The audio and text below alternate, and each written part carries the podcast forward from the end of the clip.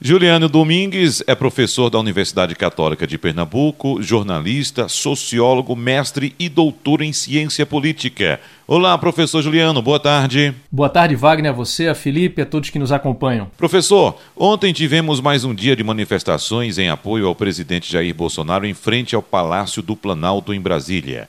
Mas, um dia antes, no sábado, o presidente desistiu de fazer um pronunciamento no rádio e na televisão, e o que se viu, na hora em que Jair Bolsonaro deveria estar falando em rede nacional, foi mais um panelaço pelo país, professor.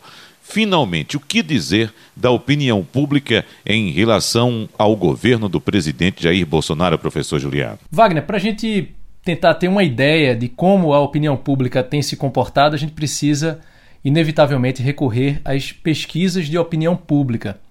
E uma pesquisa divulgada na semana passada, né, uma pesquisa encomendada pela Confederação Nacional dos Transportes, é, uma pesquisa CNT-MDA, apresenta aí alguns dados interessantes. Eu vou destacar alguns deles aqui. Né? O levantamento foi feito com 2.002 pessoas, com margem de erro de dois pontos percentuais para mais ou para menos. E quais pontos eu destaco aqui como sendo aqueles pontos principais? É importante a gente ficar atento ao fato da avaliação negativa do governo Jair Bolsonaro ter crescido consideravelmente comparado com os dados de janeiro. Né? A avaliação negativa passou de 31% para 43%, um aumento de 12 pontos percentuais, um aumento relevante, e aí fez com que o percentual de avaliação negativa atingisse o maior número desde o início do governo. Né? Essa avaliação em relação ao governo Jair Bolsonaro. Isso porque a pesquisa também levanta o percentual daqueles que aprovam e desaprovam, não o governo especificamente, mas a figura do presidente. E aí isso é importante a gente levar em conta, porque a gente observa aí um descolamento da avaliação. Uma coisa é a avaliação em relação ao governo como um todo, a gestão como um todo, que inclui também os seus ministros, e outra questão se refere à avaliação do presidente em si. E aí, nesse caso específico, a desaprovação é maior ainda. 55% dos entrevistados desaprovam o presidente Jair Bolsonaro e 39% aprovam o presidente. Esse também é, Wagner, Felipe e ouvintes, é o maior percentual de desaprovação do presidente desde o início do mandato. Em janeiro, por exemplo, 47% desaprovavam e agora são 55%, um aumento relevante de 8 pontos percentuais. Por outro lado, a pesquisa CNT-MDA aponta uma aprovação da atuação dos governadores. Então vejam só, nesse embate aí entre governo federal e governos estaduais, a pesquisa traz um dado importante aqui, a gente precisa ficar atento, que é, se por um lado há uma desaprovação do governo federal e do presidente da República, a gente observa aí uma aprovação dos governadores. Infelizmente, os dados eles não estão desagregados por estado, né, no relatório que foi divulgado da pesquisa. Então não dá para a gente saber especificamente qual é o percentual aqui em Pernambuco de aprovação ou desaprovação, por exemplo. Mas no geral, a aprovação dos governadores aumentou 10 pontos percentuais, saiu de 31% em janeiro para 41% de ótimo e bom agora. A avaliação dos prefeitos também apresentou um aumento relevante, saiu de 35% de ótimo e bom para 40%. Então, resumindo, né, para a gente resumir aí esses percentuais, esses números, o que a gente pode dizer é que o presidente da República tem apresentado aí uma perda de popularidade, tanto o presidente em si quanto o seu governo, uma perda de popularidade importante, com o um aumento da desaprovação, enquanto que prefeitos e governadores apresentam um movimento inverso eles ganham em aprovação. Ou seja, nessa queda de braço entre governo federal e os governos estaduais, os governadores, do ponto de vista político, têm levado a melhor. Isso porque têm apresentado um percentual de aprovação aí em ascensão. Isso se reflete também nos números quando a população é perguntada se aprova a atuação dos governos no combate à pandemia. A atuação dos governos estaduais é quase 20 pontos percentuais maior do que a aprovação no caso do governo federal.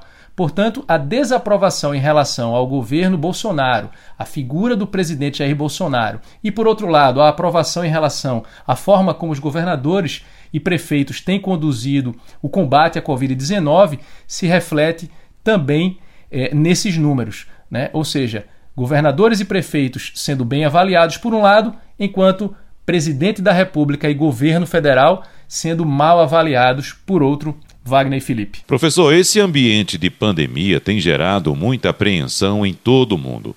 O que dizem os números dessa pesquisa sobre a expectativa da população, professor Juliano Domingues? A pesquisa, Wagner, mostra aí um pessimismo generalizado, o que não é surpresa, né? não é para menos. Nesse, nesse ambiente em que a gente está inserido, né? é sempre bom lembrar que a pesquisa, pesquisas de opinião, são sempre um retrato daquele momento. Então, nesse momento em que a gente está inserido, não era é, não é surpresa, né? não era de se esperar algo diferente disso. Então, nesse pessimismo generalizado, eu vou destacar aqui é, alguns pontos. Né? Há um pessimismo muito grande em relação ao emprego ou desemprego.